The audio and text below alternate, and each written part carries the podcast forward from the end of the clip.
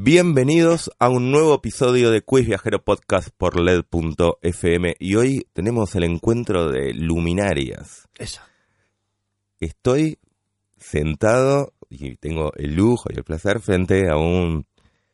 No puedes creerlo, ¿eh? No lo puedo puedes creer, creer, no lo puedes puedo- no lo puedo No creer. Y es lógico, es lógico, es lógico. Sí, sí. Bueno, humorista, ya se dan cuenta, es humorista, Grosso. escritor. Sí. No, pero sí, digamos que sí. ¿Escritor? Sí, de guiones. ¿Guionista? Sí, guionista. No tengo ¿Los guionistas no, no son escritores? Sí, pero no sé por qué adaptamos esa cosa norteamericana De- que una de- cosa es writer y otra cosa abajo, es ¿no? scriptwriter. Ok. Sí. Eh, conductor de radio, Paneles, sí, trabajo en radio hace muchos años. actor, Lo intento. perfecto, comediante, Comediante, eso sí, sí, es lo que soy. dramaturgo. Eh, ojalá eh, lo hemos intentado y estamos por esa beta de a poquito metiéndonos. En algún momento escribir, ya he escrito algo serio que se estrenó en formato chiquito, vamos a ver si lo hacemos grande. y director. Y ahora últimamente director, sí. Pablo Fábregas, muchas gracias Genio. por venir. Genio, bueno, gracias por aplaudir. Genio. Bueno, muchas gracias, en No, serio. gracias a vos. y vamos a hablar, o sea, luminarias, pues vamos a hablar de París. Sí, claro. ¿Por qué París? Eh, en realidad, podemos- de cualquiera, yo te hablo. Vos te llame un país, si estuve, si lo pisé aunque sea una hora, yo te hablo como si fuese casi este, un nativo. no, París fui tres veces y, y mi último viaje eh, fue fundamentalmente París. Estuvimos en otros lugares también, pero fue fundamentalmente París. ¿Hace Este, cuánto? Fue en el enero de este año. Enero de este año. eh, ahora estamos por seguir de viaje nuevamente si el dólar y estas cosas no lo permiten. Pero sí, enero de este año hicimos eh, Barcelona, nos fuimos a, mm, a Marruecos y después estuvimos en París unos 10 días, una cosa así. Hablas en plural.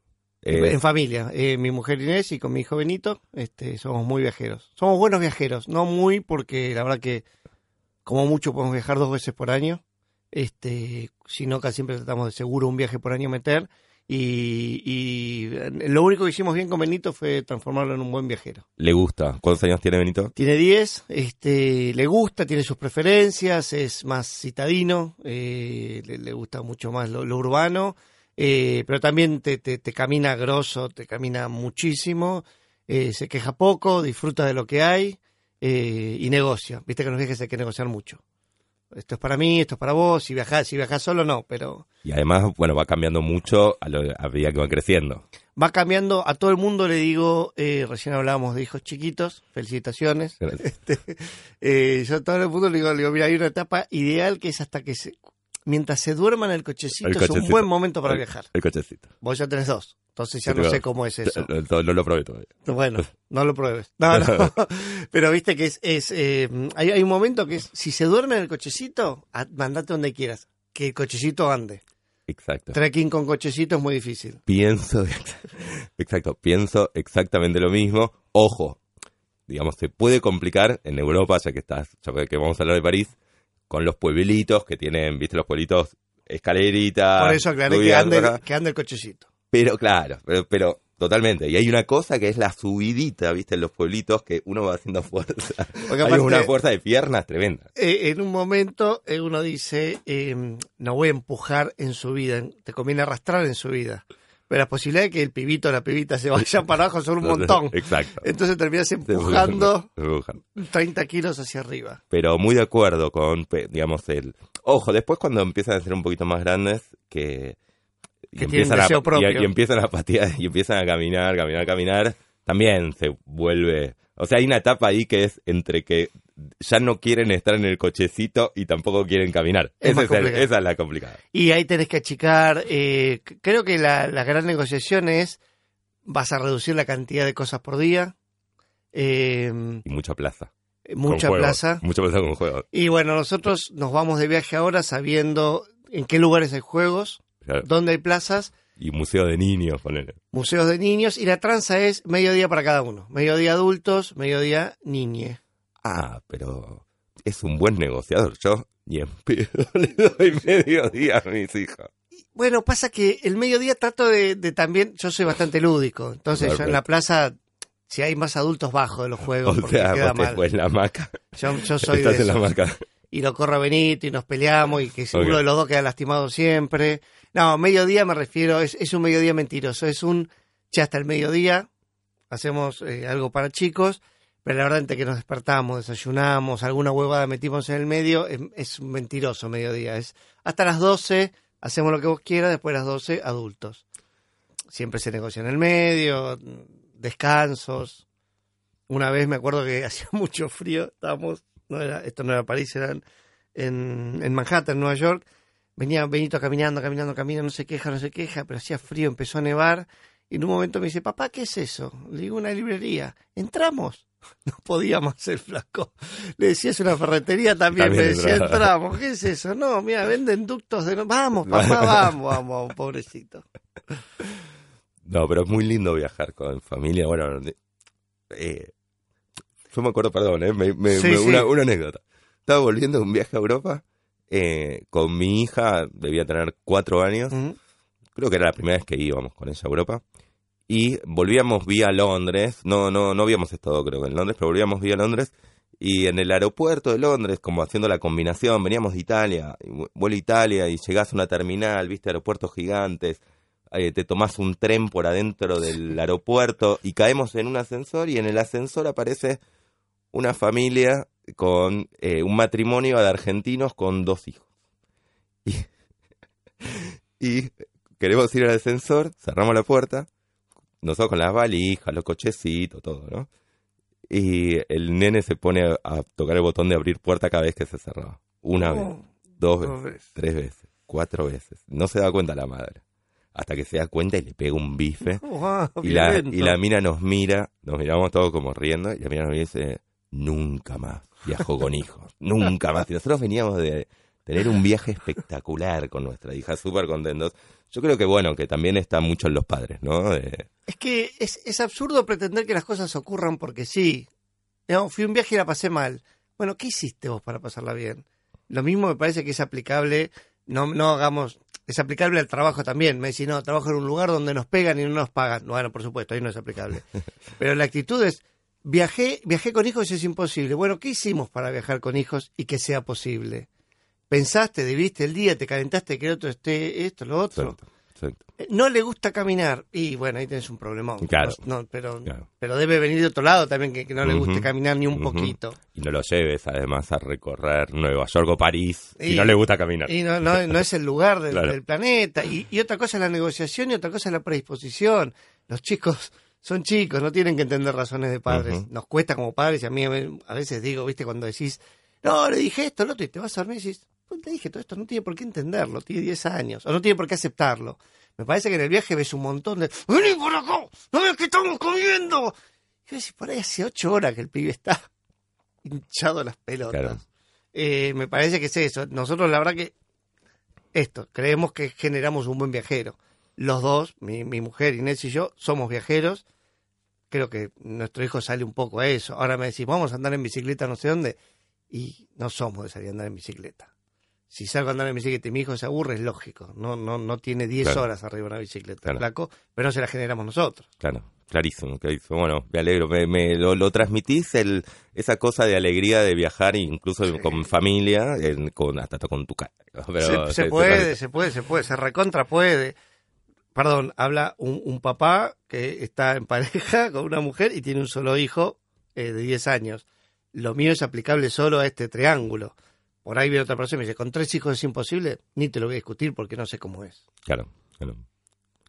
No, pero bueno, muchos, en, digo, yo, yo que eh, eh, vivo metido en una comunidad de, de viajeros que, que hablan mucho, comentan mucho, hay, digamos, a veces mucho miedo de parejas a tener hijos, que les gusta mucho viajar, a tener hijos, porque dicen no voy a poder viajar más, eh, digamos, y no, de- más allá de lo económico, ¿no? De, Sí, sí. de esta cosa de perder la libertad, y claramente no es así.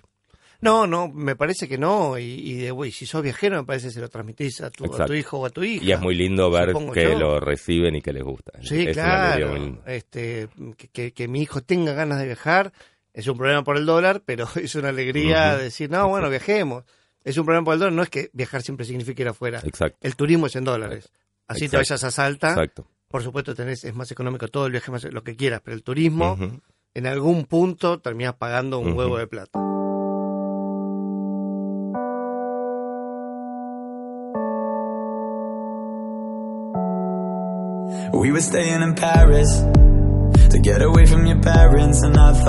Nos fuimos un poco a la mierda con el tema. Los, dos a la mierda. París, ¿no? Era París. Era París. París, París, tres veces. Fui tres veces a París, sí. ¿Por qué? Bueno, ¿qué? Dijiste es el último lugar, pero digo, ¿te, te pasa algo? Ahora le pasa más a mi mujer, que, que tiene una, una, una ascendencia francesa y algún familiar por allá. Eh, y a ella le encanta. Yo con París tengo algún conflicto similar que tengo con, con Nueva York, me parece. Eh, la primera vez que fui a ambos lugares fue hace muchísimos años. Este, me parece que se está volviendo extremadamente rica. Y las ciudades extremadamente ricas empiezo a sentirlas como que te expulsan más que que te abrazan. París me parece es la ciudad tal vez más linda del mundo. Eh, no sé si la que más me gusta, pero digamos, si ves un cuadro, una foto de París, y carajo, qué lindo que es esto. Es toda uniforme, toda hecha, no sé, hace 200 años, toda parejita, toda linda. Eh, pero la siento recheta. Eso, ¿viste? Me, me, está pasando con París, que es todo lo que me gusta, eh, también lo siento como una presión. Está todo bien ahí.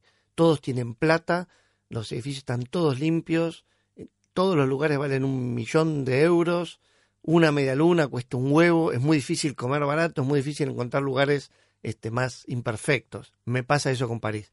A la vez, digo, no puedo creer lo, bien que está armada esta ciudad. ¿Quién la pensó? Bueno, no sé, la pensaron unos cuantos, pero eh, cómo se pensó, em, es absurdo para, para o, se vuelve casi ridículo para un porteño, para un argentino, ver un lugar todo tan, em, tan parejo estéticamente. Eh, nosotros que somos, somos una ciudad ecléctica, vivimos en un lugar donde un chalet pegado a una casa, no sé, racionalista, pegado a un edificio de 112 pisos, pegado a un baldío, pegado a un kiosco. Y las medianeras a la, la, vista que... Todo, todo eso, todo, todo junto, todo junto, y vas ahí donde todo parece hecho por el mismo arquitecto, que la dibujó el mismo día y dijo, mañana la hacemos, y le hicieron. Y, y con esta, no hay, no hay locales feos. Vos andá a París a comprar algo choto. No existe. No existe el local feo. Las ferreterías son lindas, las panaderías son hermosas. Necesitas cambiar un cierre. La costurera está en un lugar del carajo. Todo, todo, es. Eh, y me parece hermoso, pero me parece que ya empieza a expulsarme un poco. Pero esto te pasa ahora en tu tercer viaje, digamos, si sentís cambios respecto a la primera vez que fuiste. En, en Nueva York lo siento más, ese cambio, eh, de la primera vez que fui, a los 18, tengo 45, eh, lo siento muchísimo el cambio. En París, el la última vez creo que lo sentí más. No recuerdo tanto las anteriores de haberlo sentido, eh, pero París siempre fue hermosa. Pero sí siento, también me parece otra cosa, que mm, como, como viajero, como enamorado de los viajes, como un turista eterno, siento también que el turismo ya se vuelve insoportable a donde vayas somos un millón. Y entiendo que los que están en la ciudad viviendo somos una patada en los huevos. Eh, para todo hay que hacer cola. Viste que hoy es como, ¿a dónde quieres ir a un museo? Saca turno por internet, porque no vas a entrar. ¿A dónde quieres ir? No, acá se ve una cosa, está lleno de gente. Querés ir a Torre Eiffel, son seis horas de cola, ¿eh? Aunque haya sacado el turno hace seis meses. No subí. Este... No subí porque no, no estoy para hacer seis horas. Yo tampoco. El frío y qué sé yo, mi hijo que nos dijo volvamos al hotel, tiene razón. Eh, pero viste que empieza a ser como que, que ahora me, da la sensación de que querés ir a, París, eh, la, hayas la hayas conocido, o sea, tu primer viaje, de corazón te diría, anda a caminar París, no vayas a hacer la del turista a París. Vas a sentir que te perdiste la vida porque no estuviste en Arco del Triunfo, no fuiste a la Torre Eiffel. No hace falta. O no es que no hace falta, es difícil caminala, disfrutala, perdete. ¿Y qué es para vos la parte, o la no turística, digamos, o, lugares específicos que recomiendes que sea como lo no turístico de París? Y primero, primero ahora que, que, todas estas grandes ciudades, París particularmente, eh, tiene mucho sistema de transporte, bicicleta, monopatín, lo que vos quieras está, que te bajás una aplicación y casi todo podés. Algunas tenés que ser, por ejemplo, la de las motitos es un problema porque tenés que tener un registro no internacional, europeo directamente. Tienes que tener el registro de España, qué sé yo, si no, no puedes subirte una motito, pero puedes alquilar una moto. Primero, andate, conocer la periferia de los lugares. Para mí es valiosísimo conocer la periferia de los lugares. Vas a decir, bueno, pero no es tan lindo. pero estás viviendo un París, o estás viviendo, te estás metiendo un poquito más. eh, sí a la periferia, eh, sí a pasear en horarios marginales, eso es interesante. Por ejemplo, que horarios marginales que... Madrugada, salí si podés, o, madrugada, perdón, para Europa madrugada es a las 11 de la noche, Ok. no a las 4 de la mañana, Sí. viste que es como Sí, sí. a las 10 y media ya no hay casi nadie, a las 11 no hay nadie. Eh, de noche, con, eh, porque no vas a ver las calles vacías casi nunca, anda, anda a conocer vacíos los lugares, me parece que está buenísimo. Eh, a mí algo que me gusta mucho, que suelo hacerlo solo porque no embarco a mi familia en eso, es eh, tomarme transporte públicos en horas pico. Cuando lo haces porque tenés que trabajar, es, es lo peor que te puede pasar en la vida. Cuando lo haces de turista, es una experiencia. No tenés la presión de llegar a ningún lugar, no tenés el, el ajetreo de ocho horas de laburo en la espalda. Eh, y es lindo, me parece, tomarse un subte, aunque esté lleno. Digo, viví esa experiencia en cualquier país del mundo y en las megaciudades, sin lugar a dudas. En París particularmente, porque nunca una hora de pico es gravísima. Mm. Hay horas pico, por supuesto, por supuesto que las hay, pero nunca es gravísima. Y, y lo que digo es, eh, querés ir al Arco del Triunfo, pasá por el Arco del Triunfo, pero no vayas al arco. Disfrutá todo el camino hacia el Arco del Triunfo y tratá de no hacerlo por una mega avenida. Andate por una calle aledaña, perdete, hace 20 cuadras de más. Pasá por el Arco del Triunfo si realmente sentís que tienes que estar, que sacarte una foto, sacate la foto, pero seguí de largo. Me parece que lo lindo de las ciudades no está en los puntos turísticos. Eh, la Torre Eiffel, este, el Big Ben, eh, no sé, eh, Top of the Rock en Manhattan, lo que sea, pasaba por ahí. No la ciudad no es eso. ¿Y qué te pasó cuando fuiste la primera vez, digamos, con expectativas versus realidad? Eh, Porque París es una de las ciudades que más expectativas genera. Sí. Tiene un conflicto grande que es para los que no somos este, francófonos, para los que no dominamos el idioma. A mí me gusta esto de meterme a ir a teatros y, y- e ir a espectáculos y qué sé yo.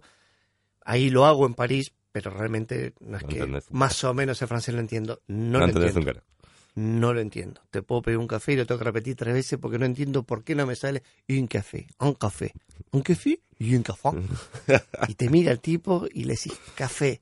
¡Ah! y te lo trae. Pero eh, lo que me pasó con París es eso, es que un poco la, la expectativa se, se me redujo un poquito por no hablar el idioma. Me, odio cuando no hablas el idioma. Yo me siento muy mal cuando no hablo nada. Eh, pero caminar París te, te impacta para bien. Es, es la ciudad perfecta. Como está todo bien en París. Es, está bien el río, el río es una porquería, es marrón. No tiene gran caudal, digamos, no tiene nada, pero los puentes están perfectos. Esto es que haya sido una ciudad casi planeada y desarrollada en un lapso de, tiempo bastante corto para una ciudad. Y si hoy en día querés hacer algo, no sé dónde tenés que hacerlo, a, a 20, a 10 kilómetros del centro. Eh, el, el- el nivel de vida me impactó, esta cosa que te da la sensación de esto, me pasó también en, en España, decís, esto la están pasando re bien, loco. Esto es calidad de vida. No sé qué, no sé cuánto ganan, no Bueno, sé hay cómo una es su co- vida. Hay una cosa de los franceses y los parisinos en especial que es la paz que les gusta vivir bien. A ver, ¿cuántos bares hay en París? Digamos, pero por todos lados. 11 ¿Cuántos hay por cuadra? digo? 11 millones. Y están siempre llenos. Están siempre llenos y una huevada que es, una tontería, pero a mí me impactó la, primer- la primera vez que fui a París es, te- no, juntamos vos y yo a tomar algo en un bar parisino y los dos miramos a la calle. No nos enfrentamos, charlamos. ujú. A mí me parece genial. Pero miramos a la calle y dije, ah, acá hay una sapiencia.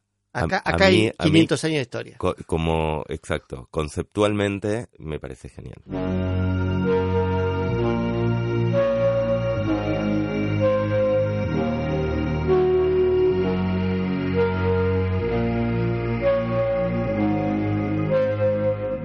Estar mirando el mundo, ¿no? Hacia afuera, charlamos. Así, así se aprende, ¿no? Mirando el mundo, no encerrándote en vos mismo.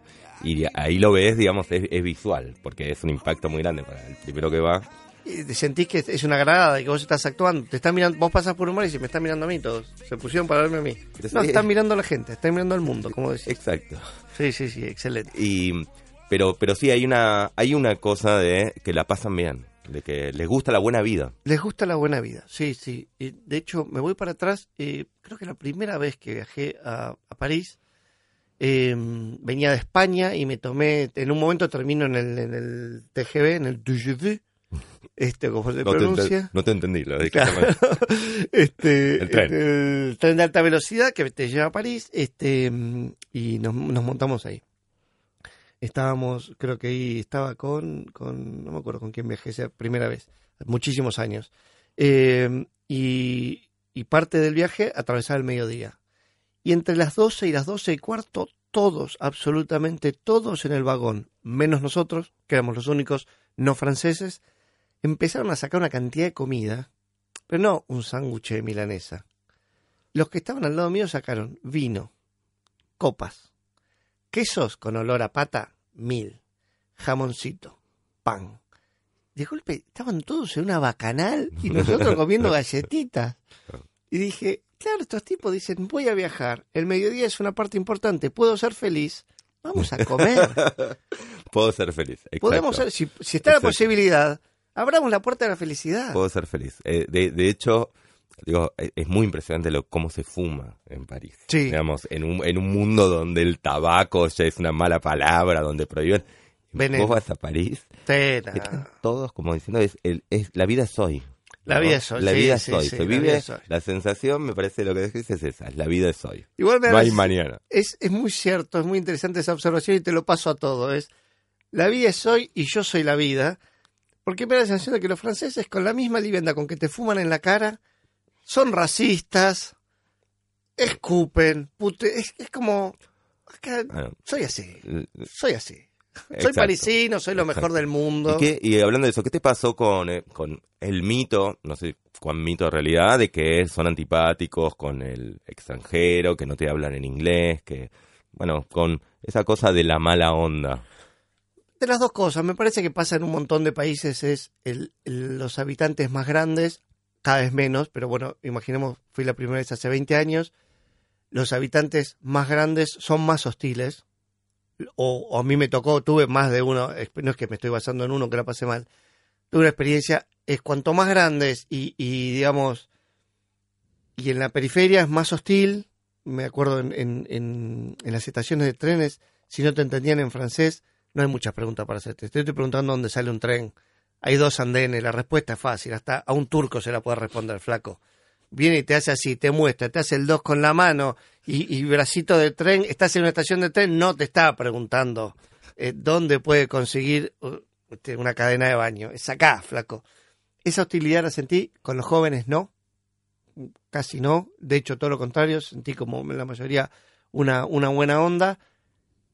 Pero sí me parece que están bastante hinchadas las pelotas del turismo, en general. Lo mismo que en Barcelona, es como, no sé la hostilidad si es por parisino por... Ahora, fuimos a pasar la, la víspera de, de Navidad a la casa de unos familiares de mi mujer, un departamento tremendamente lindo, y me encontré con gente distinta, digamos, en, en su trato muy formal, nada que ver con nosotros, muy formal, en una cena donde todos se querían y era muy formal, pero los chicos jugando en el piso, tirados, con un afecto muy grande también. Entonces, a veces pienso, digo, ¿son así o es la forma que nos hace creer que son más sortivas de lo que son?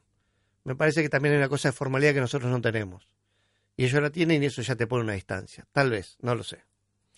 Sí, pero ojo que los ingleses, qué sé yo, para mí, para mí, em, digamos, eh, está clara la diferencia cuando estás en Londres, por ejemplo, que los ingleses son muy formales también, Sí, pero son, tienen una amabilidad y una caballerosidad, digamos, están- tenés o sea, razón. a vos te pones a mirar un mapa y se te paran cuatro personas a preguntarte qué necesitas. Cosa que me parece que en, en París y en Francia en general no pasa.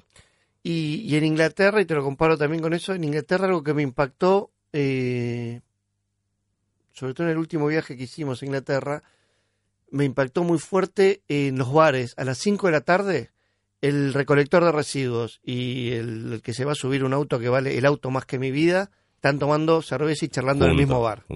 Eso me la puse y dije, "Ah, es- esta se las envidio más que el teatro y la literatura. Es como, esta te la envidio más todavía. Dije, esto está genial y es cierto, en París eso no se ve. Sí, un poco ortigoso. Un poco, un sí, poco, pero no es insoportable, o sea, para nada insoportable.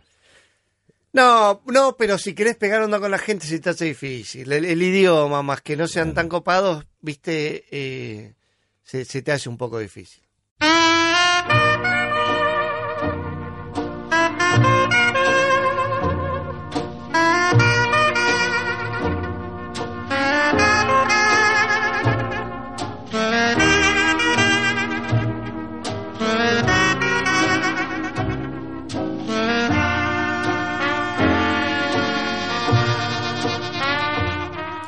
Vamos a escuchar unos recomendaciones de una bloguera española que conoce mucho París, escribe mucho sobre París, viene esto desde Europa. Eh, íbamos a. Contactamos a una bloguera francesa, pero mandó audio en francés y no vamos a entender nada, así que tenemos que buscar al lado. Hola, soy Teresa García, directora de París Infinito, agencia de viajes. París es una ciudad fascinante y las visitas a esta ciudad no deberían limitarse a los monumentos. Explorar sus rincones y disfrutar de su oferta de ocio son también una forma ideal de conocer con los monumentos, no te cierres ahí. Y me parece peor lo que dices, esto de los puntos turísticos son postales, ahí de largo. Si tenés, no sé, se te viene a la cabeza como dos, tres lugares que digas que tal vez no tan habituales para decir anda acá, anda acá y anda acá, que o, o, tal vez lugares que sí son habituales, pero que te gusten mucho, que especialmente te gusten y que las tres veces que fuiste dijiste acá vuelvo porque me encanta. Eh, me parece que algo que a, mí me da mucho placer y que creo que mucha gente podría encontrar placer acá es eh, comprarte un sanguchito con algo de tomar y andate a ver viejo jugar esa bocha rara o hablar, metete en Jardín de Luxemburgo. Eso porque es famoso, pero cualquier parque. Em, si, da el solcito, eh, sentate a comer en un parque. Eh, o, a tomar algo, sentate en un parque. Me parece que, que, que en París vas a encontrar una dinámica distinta de ese disfrute del espacio verde en el medio de una ciudad, ¿no? Es, es, es más relajado, es un punto de encuentro. Casi que te lo comparo con las plazas, la plaza seca, por supuesto, pero lo que es una plaza, por ejemplo, en Madrid o en Barcelona, que la gente se junta ahí a pasar el rato. Me parece que en París cualquier parque te va a funcionar genial para eso. Sentate y, y hacelo. Em, después, eh, a mí particularmente me, me gusta, me, me gusta mucho el barrio latino caminarlo. Barrio latino, no es que van a encontrarse con gente sí, tocando lambada y bailando. No, no, o sea, barrio latino, pero no. Hay lugares para comer y más baratos. Eh, el, barrio latino me, me, gusta mucho, muchísimo. Y yo tengo un fetiche de puentes. Eh, te diría, cruza todos los puentes. Todos los puentes que crucen el Sena. Tenés unos cuantos hay un montonazo. Pero también está en Canal San Martín, ¿no? Que, que, que es otro, otro río, un canal que cruza, que, que, es una zona que está de moda, que también tiene muchos puentes. Ah, no lo tengo, no. No, no, no, no, no, sé por dónde por ahí lo pasé, pero no, no, lo tengo presente. Pero los del Sena, eh, cruzarlos todos. Bordea el Sena y cruzalo. En las partes turísticas, por ejemplo, cercano a, la Torre Eiffel, el Sena se vuelve intransitable. Intransitable, los costados, por supuesto, ¿no? Eh, pero para mí eh, somos un, un, país lleno de ríos y los porteños casi no tenemos río encima. Eh, y anda, anda a envidiarles el río, porque la verdad que es como para volver y que te dé bronca que no disfrutemos del río. Y el río no tiene que ser, es un río, es marrón el Sena, no, no, bueno, pero el Sena es otra cosa, no, no, no, el Sena, el Tames, son, son horribles, son marrón, no pasa nada pero me, me, parece que recorrerlo, recorrer en monopatín el, los puentes, ir de un lado para el otro, me parece un, gran paseo. Sobre todo si es un, día no turístico o un, en un horario poco turístico. Para eso te tienes que levantar realmente temprano o acostar realmente tarde. Sí, porque además hay puentes muy lindos, pero esos puentes que son muy lindos, digamos, son intransitables. Intransitables. No, bueno, pero hay además vos, vos estás hablando de invierno. Eh, Vos sabés que París, eh, cuando, venía para acá me di cuenta que solo lo conocí en invierno. Entonces tengo una, una visión rara de París, como por ejemplo, para mí París no tiene verde casi, porque se vuelve todo marrón, lógicamente. Eh, me acuerdo que fui una sola vez a Versalles. Yo creo que vale la pena Versalles. El problema es que hay mucha gente. Entonces ya no vale la pena.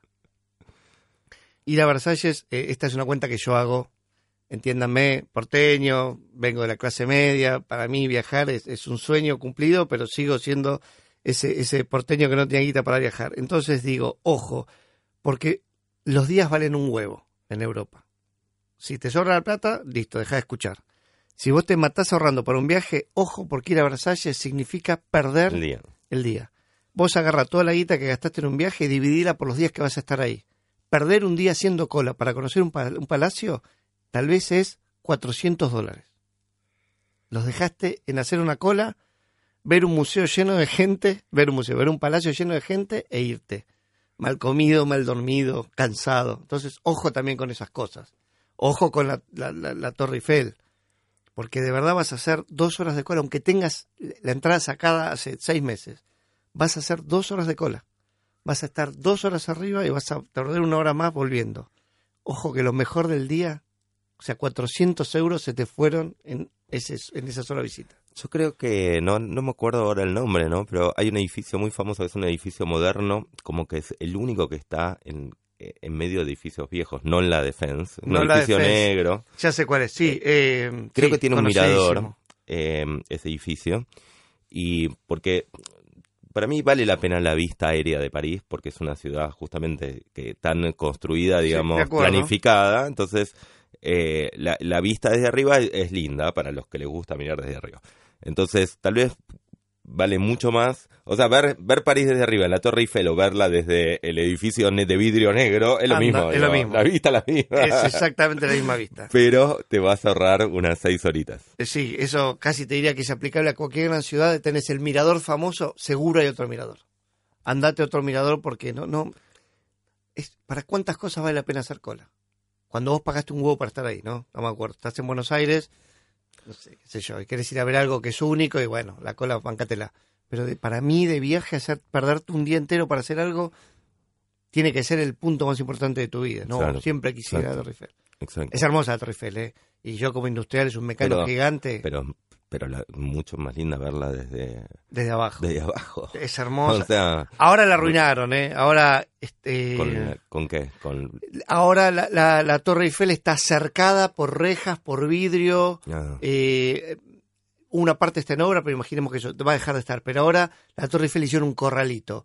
En los laterales es una reja con mucho, la organización porque era un descontrol de gente. Entonces mm. la organización lo llevó a enrejarla por completo y vidriarla en uno de sus lados o en dos. Em, es, realmente lo peor que le pudieron haber hecho. Entiendo que era necesario tal vez, pero enrejar a ese monstruo, aparte es absurdo, es una rejita escala humana para esa puerta de entrada enorme, de toneladas de hierro. Y ese absurdo a mí me, duele. Te alejas un poco y decís, bueno, no miremos la parte de abajo, miremos hacia arriba. Y la parte de abajo es hermosa. bueno, pero bueno, el turismo, lo que Claro. Nosotros. Y mm, parar, ¿dónde, ¿dónde te alojaste? Y no sé si tenés alguna recomendación respecto. Fuiste tres veces, tal, no sé si repetiste zona donde, donde paraste. No. Eh, mi, mi mujer, que es una. El día que no quiere ser más fotógrafa, se pone a una agencia de viajes y creo que la rompe. Este. Por ejemplo, hay un lugar que se llama My Little Home in Paris. Eh, ella fue y nosotros no conseguimos, pero ese lugar es, es un 10 eh, casitas chiquitas, departamentos chiquitos, todo es chiquito, todo suele ser chiquito, pero muy lindo. Eh, recomiendo mucho, eh, hay muchos lugares, no, no hoteles, estas cosas de... Hoy en día creo que también todas las grandes ciudades, viste, que desarrollaron estas casi hoteles, viste, que son como casas, pero administradas como hoteles, que tienen tres, cuatro, viste, es, es, un punto intermedio. París tiene un montón que tienen jardines propios, jardines internos. Y yo creo que vale oro eso. Si podés, y no son caros. Este My Little Home Paris es como. ¿Y zona por, por dónde quedaban? No, bueno, este, este, este lo recomiendo para que lo busquen. No recuerdo exactamente porque ahí se albergó mi mujer cuando viajó sola. Eh, para mí, lo, yo como porteño sugiero siempre andar a lugares que estén abiertos hasta tarde, porque te vas a quedar sin comer. Entonces, volver a tu hotel y tener un lugar donde comer cerca a mí me parece valioso, por eso vuelvo a hablar del barrio latino en París. ¿Por qué? Porque me permite eh, saber que si yo vuelvo tengo restaurantes, tengo lugares a donde ir a parar, comer y irme a dormir. Porque muy probablemente estuviste caminando y, y, parar a cenar a veces, si no tenés la guita suficiente, no es un placer, es comer para seguir adelante. Entonces a veces, viste, seguís antes y a las nueve llegas medio roto Después también un lugar que está bastante bien, que está alejado, pero tiene un par de cosas que están muy lindas, es, cerca de um, Gare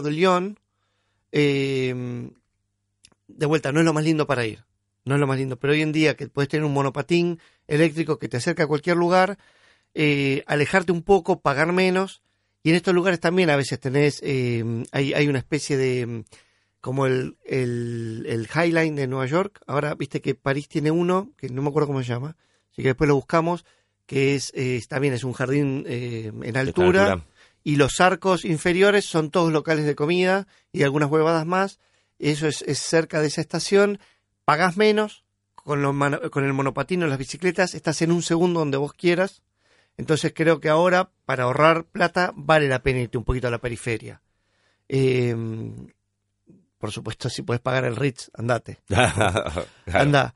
Pero hoy en día yo creo que con, con estos sistemas de transporte está muy bien alejar, si, si sos de esos que van a caminar todo el día y en el hotel o en tu casita dormís y nada más. Claro. Entonces, qué sé yo, barrio latino, eso es céntrico, ¿eh? pero podés encontrar estos, estos mailitos y si no, yo hoy con, con el dólar a este precio me iría a la perif- me iría a estos lugares, ¿eh? cerca de estaciones, no te tenés que tomar un subte para estar rápidamente en un lugar lindo. Y estás desayunando, a- te levantaste en cinco minutos, estás desayunando en un lugar lindo. Te, clarísimo. ¿Te gustan los museos? Me encantan, sí. Acá también, ¿eh? no es que solo voy a museos cuando viajo. Me gustan los museos, me gustan las muestras, me gustan las experiencias. Bueno, París está lleno, tenés de Está todo. zarpado. Que, digo, Louvre, Orsay o alguna cosa más eh, de, de los no tan conocidos. Todo lo contrario, te diría al Louvre, eh, recomiendo enfáticamente que no pierdan un segundo de sus vidas para ir ahí. A menos que seas una más. No, bueno, yo soy egiptólogo, buenísimo, sé lo que quieras. No, no te estoy hablando vos, pero si sos un turista como yo y te gustan las muestras y los museos, para mi posta, no pierdas un segundo en el Louvre. El Louvre es como... No es un museo, es una ciudad. Y no es que hay una piedra, hay un millón. Y no es que hay un cuadro, hay 150 mil y no es que hay una etapa, están todo, bueno, en todas las etapas no, todo es clásico, pero ir a Yoconda no vale la pena. Para mí, digamos, por todo ese esfuerzo. El Dorsay sí me parece que vale la pena, vas a ver un, primero porque es más cercano, el arte y lo clásico. La gente que se para frente a Botticelli, me meto con Botticelli porque le gusta mucho a mi mujer, pero yo lo vi y decía, no siento nada con Botticelli. Está bien, están bien pintados todos, pero En cambio, con un Monet, sí. entonces andate, al- andate sí a- al Dorsay. El Dorsay es, es una estación de tren, una vieja estación de tren transformada en un museo paquetísimo. Sí ese, pero después van con mucho los chiquitos. No, todo lo contrario te diría. No, no, no te metas en cosas tan grandes. Y por ejemplo, chiquitos, ¿te acordás alguno? Bueno, te- me voy a ir por otro costado. Te voy a decir, París, eh, como cualquier gran ciudad, invierte una cantidad estúpida de guita en muestras itinerantes. Entonces, antes de ir a, un museo chiquitito, sí me parece que el Dorsay, si no hay mucha cola, vale la pena, como museo clásico. Eh, pero París tiene, averiguate qué es lo que están mostrando, por ejemplo, en el, está el, el jardín de invierno, ¿cómo se llama? Ese jardín de invierno gigantesco, todo vidriado. Eh, me olvidé. Bueno, búsquenlo. Nada, es, es eso, es en el medio de París. el El, pa- pala- el palais de Gla- el, el- No, es el palais de Glace acá. No, es el de acá, pero es algo así. El, el, palais de de- Alfonso. Casi nunca está abierto al público, pero lo abren para muestras. Si hay algo abierto ahí, anda a ver lo que ocurre. Y, y fíjate mucho en cuáles son, qué, qué cosas específicas están en ese momento. Eh, hace poco vimos una muestra de un, ahora me olvidé el nombre, pero bueno, no, no tengo ninguna, no tengo memoria directamente, pero una muestra de, mm, de un, un grupo japonés que trabaja con artes visuales, eh, con videoarte, y no es que hicieron una muestrita en una plaza, hicieron un domo de 40 metros de lado y 25 metros para arriba, hicieron un cubo en el medio de París y adentro entrarás una experiencia, eso me parece que vale la pena, mucho más que el Louvre. Eh, y otra cosa muy linda también que ocurre es, eh, bueno, eh, ahora está, pasa también hay que hacer un montón de cola, el, el- la Fundación Louis Vuitton, eh, si te gustan los edificios raros, es, creo que es de Frank Gehry, eh, si no me equivoco creo que es de Gehry eso. Eh, si te gusta la arquitectura más rara, qué sé yo, bla, bla, bla, para los que no somos arquitectos, digamos, el, el tema es que si no sacás por internet es imposible entrar. Y de vuelta, lo mismo que pasa en el Louvre, lo mismo que pasa este, en el Dorsay y en la Fundación Louis Vuitton y en casi todos los museos, vas a hacer cola para todo. Entonces es, fíjate las cosas chiquititas, fíjate Yo tengo un método con los museos que es ir, a ver, a mí no, no, no soy, de, por lo menos desde que tenemos una hija, no, no, no, no es que me pasó el día dentro del museo, por lo cual, horario para ir a los museos, en especial a los museos grandes, qué sé yo, faltando dos horas para que cierren. Faltando dos horas de cierre, en general, hasta en los museos más eh, de concurridos del mundo, no hay filas ahora. Porque la gente, sí, pero faltan dos horas, no voy a pagar los 20. Pero después Sí, la sí. mayoría de la gente está una hora adentro del museo, una hora y media y se va. Sí, sí, estoy de acuerdo. Sí, pero sí. A, to- a la mayoría dice, no voy a pagar cuando faltan solo dos horas. Mirá si me quiero quedar 14 horas. No te va a pasar. Entonces, claro, pero entonces a la faltando dos horas, mirá si cierra a las 5, a las 6, no sé qué, en general a qué hora cierra. Te lo empujo antes, faltando una hora. Te lo empujo También, hora. También. sí. Yo ya con mi hija a veces es eh, como que decimos, o en la época del cochecito, que era, se dormía la, la siesta en el cochecito, pasábamos por un museo, decíamos, entramos ahora, Ahora. una hora, vamos a ver las Es dos, un tres montón, cosas ¿eh? que, nos, que nos interesa ver y nos vamos. Bueno, ahí, eh, por ejemplo, el Pompidou está abierto hasta muy tarde con respecto a otros museos. Anda de noche, sí o sí. Claro. Y después, algo de lo que está diciendo es fundamental, es, eh, si no, vamos a usar una palabra moderna, si no te interpela lo que estás viendo, pasa. Claro, bueno, no hay que... el- la, yo en contra de la audioguía, o sea, la audioguía número uno, número Te 348.500... vas a querer matar. El- yo voy directo a donde me interesa, además que en cada obra tiene al costado una muy buena explicación de O- qué trata. O agarrate la o- sí, pero solo, llegaste al- solo el, el 1, el 8, no te interesaron, el Y 5 solo te gustó, buscás 5 No, y pones ahí. 5. No, No, te... No, Sí, sí. No siento culpa, no siento culpa. No sientas culpa. No siento culpa ni intelectual, ni... Para nada, para ni, nada. ni económica de a sacarle el, el jugo. Por eso también digo, ojo con el, con el, con el eh, también con el Pompidou, pero ojo con, con el, eh, con el Louvre, eh, porque vas a pagar cara la entrada y, y probablemente a la media hora estés sacado. Claro. Te empieces a alienar y empieces a correr. ¡A Gioconda! y vas a ver, y vas a ver, y vas a ver, y, y posta que si no sos un fanático, no es, no es el mejor día de tu vida. Claro. No es el mejor día de tu vida. En cambio, hay pequeñas muestras, hay, hay, hay cosas, eh, esto, estas cosas que son únicas, que están, que están dando vuelta por las plazas, por, por- porque París es así, te pone cosas en el medio. Eso para mí vale mucho más la pena. Y sobre todo con, con el arte, cuanto más atrás en el tiempo, menos te va a gustar. A menos que seas un Exacto. tipo que se dedica. Totalmente. No, yo soy, yo soy artista plástica. Igual ojo, eh, porque los últimos 100 años también es raro. O sea, yo prefiero Los irme últimos 20. 100 años, de, Ah, 100 no. a, de 100 a 200 años, digamos. O sea, el arte abstracto y qué sé yo, también puede ser raro. No, bueno, pero no, me, me estoy pensando más en, en lo actual, digo, en, en, qué sé yo, es como me pasa acá en el Malva, es, eh, si voy con, con Benito, con mi hijo, hace poco eh, fuimos, eh, y Ehrlich más arte eh, cinético, cinético o cinemático, cinético. eh, No, bueno, eso es espectacular. Viste, Eso te es- puede gustar más o menos, pero viste, la pasás realmente bien y ves algo distinto Ah, y está no, buenísimo. es- Y me parece que eso, que entiendo que sí, por supuesto, ¿qué hace? este- No, este Pablo, tipo- te me refería más a la pintura, tal vez. a- Bueno, es que si no sos fanático de la pintura, te diría que esquives un poco esa Claro. plástica. Andá a ver instalación, me parece a mí, digo, estás ahí, qué sé yo, de que darle más algo que, que nos sea más fácil a los que no somos entendidos en el Claro. tema. a- Que puedas consumir otra cosa, me parece. ¿Sabías que existe, y es un, digamos, esto es científico, el síndrome de París es un síndrome, digamos, No, no, no psiquiátrico? ¿Qué? Es, le sucede a un promedio de 20 japoneses por año, y esto es real, ¿eh? O sea, pueden googlear síndrome de París, a un, a un promedio de 20 japoneses por año ya, 20 japoneses, de toda la población japonesa o 20 japoneses en París, les pasa 20 esto? japoneses que van a París, Ah, ok. o sea, Por año de París, todos los japoneses que van a París, más o menos por año a 20, a 20 le- se les produce el síndrome de París. hermoso. Esto está en las revistas científicas eh, especializadas que salió, digamos, se, se aprendió, se, se tardó 20, eh, creo que 20 años en lograr el diagnóstico. Y es que a los japoneses, hay un grupo de japoneses que van con una ilusión, con una expectativa, no se les cumple y empiezan a tener unos trastornos que tienen que decepción. suspender y volver. Sí, pero empiezan a tener trastornos psiquiátricos. Trastornos psiquiátricos como alucinaciones, mareos, ataques de pánico. No, es el síndrome de París. Y para mí, pero lo, lo interesante para mí del síndrome de París, y que es así, y, y empiezan a tener alucinaciones, ¿eh? y, do- y vuelven Y creo que hay una empresa de seguros de viajes en Japón que te cubre el síndrome de, de París.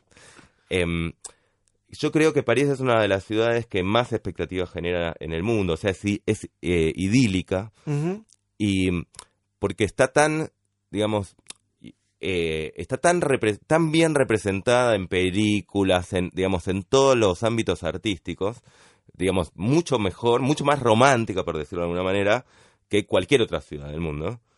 Y entonces la expectativa con la que se va a París eh, es muy alta y que muchas personas les pasa de, más allá de los japoneses, pasa que no, no se llega a las alucinaciones Claro, sí, de ataque pánico, ¿no? No muere nadie. pero me parece que eso sucede claramente a vos no, pero hay mucha gente que dice París es la ciudad que más me decepcionó de- del mundo. O sea, así como hay fanáticos de es la mejor ciudad del mundo, la ciudad más linda del mundo, hay también es la que siempre recibe más votos en las encuestas de la que más me decepcionó. Yo creo que es eh, como, eh, ¿cómo se llama? La- la- el, el guli. El guli es la, la comida, la de este chef Adrià, eh, la comida molecular. Eh, yo no iría nunca porque se supone que es algo mágico, vale una fortuna, hay que reservar un año antes, la posibilidad de excepción es enorme. Eh, Entonces me dice, ¿irías a comer ahí? Y no, ¿por qué? Porque a mí que me cuesta ganar el dinero, si tengo que invertir 700 dólares en un plato que es una espuma de canguro y tuve que reservar y ese día me lo tuve que guardar para ir, llego ahí, estoy esperando un montonazo.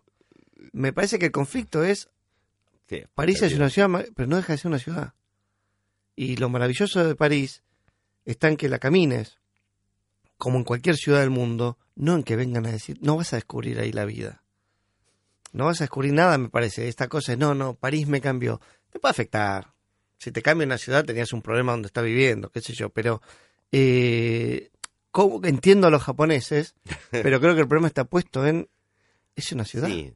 Yo en este caso creo que a diferencia de otras ciudades, digamos, todas las está lleno de películas, libros, todos hablan de una manera muy encantadora de París, digamos. O sea, no hay, vos Nueva York la podés ver en, en el cine, en la televisión, ¿Pero en no las sentís que genera eso también Nueva York, como París ahora por, por lo audiovisual?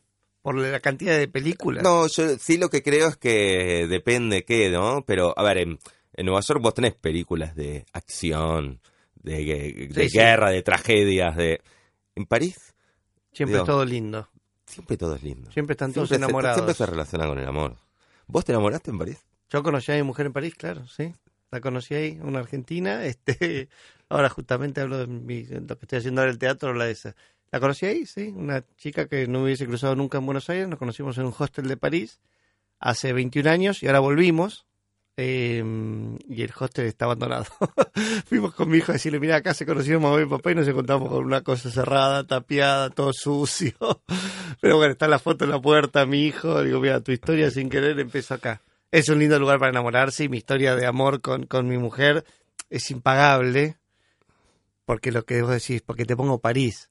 Si hubiese pasado en otra ciudad hubiese sido igual de linda, pero pasó en París. Pasó en París. Entonces, me contás una historia de amor, yo te tiro un vale cuatro. Exacto, exacto. ¿Vivirías en París? No. ¿Por qué? Primero creo que no viviría en ningún otro lugar que no sea la ciudad de Buenos Aires, pero no porque me parece el mejor lugar del mundo, es porque es mi lugar. Me, cuest- me, me costaría imaginarme en, en un lugar donde no tenga nada de lo que a mí me hace feliz hoy acá. ¿Viviría un año en París? Sí. ¿Viviría un año en Nueva York? Sí. ¿Vivirías un año en Marruecos? Sí. Este, viviría, por supuesto, en todo eso. Pero si me decís, ¿a dónde te irías a vivir? Y creo que ningún otro lugar que no sea Argentina o Uruguay. Digamos, me mudaría. Me- creo que me costaría mucho el desarraigo, mucho, muchísimo. No, no, no, no me lo bancaría más allá de saber que esto es una experiencia y me vuelvo. Después la vida te lleva por donde te lleva, ¿no? El otro día conocí un chico que fue, mm, eh, fue a acompañar a su mujer a hacer un posgrado, creo, un máster, no me acuerdo qué, y siete años viviendo y dos hijos nacieron ahí. Nunca lo había pensado, yo pensé que iba un año y volvía, ni siquiera puse- me puse a buscar trabajo porque es un año sabático y vuelvo. Bueno, Perdóname, vos te fuiste a París un día en un hostel y volviste con esposa. Sí, pero volvimos. no, nos criamos Sí, sí, no, está bien, digo... No, por eso la vida te lleva. hija, sí, sí, la vida te lleva por cualquier lado.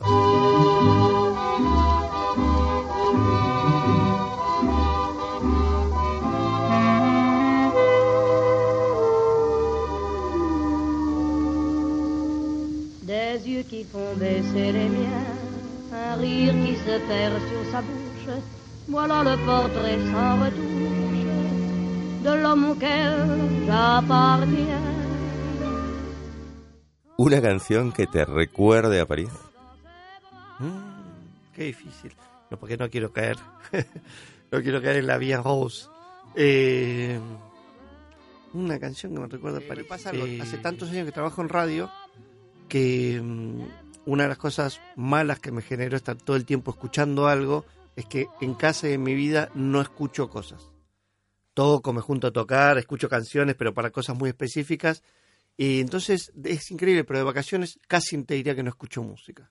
Y si estoy, si alquilamos auto, que casi nunca lo hacemos, me gusta escuchar a M, gente hablando y no música. Así que esa te la debo. ¿Volverías a París pronto? Mm. No tanto tiempo.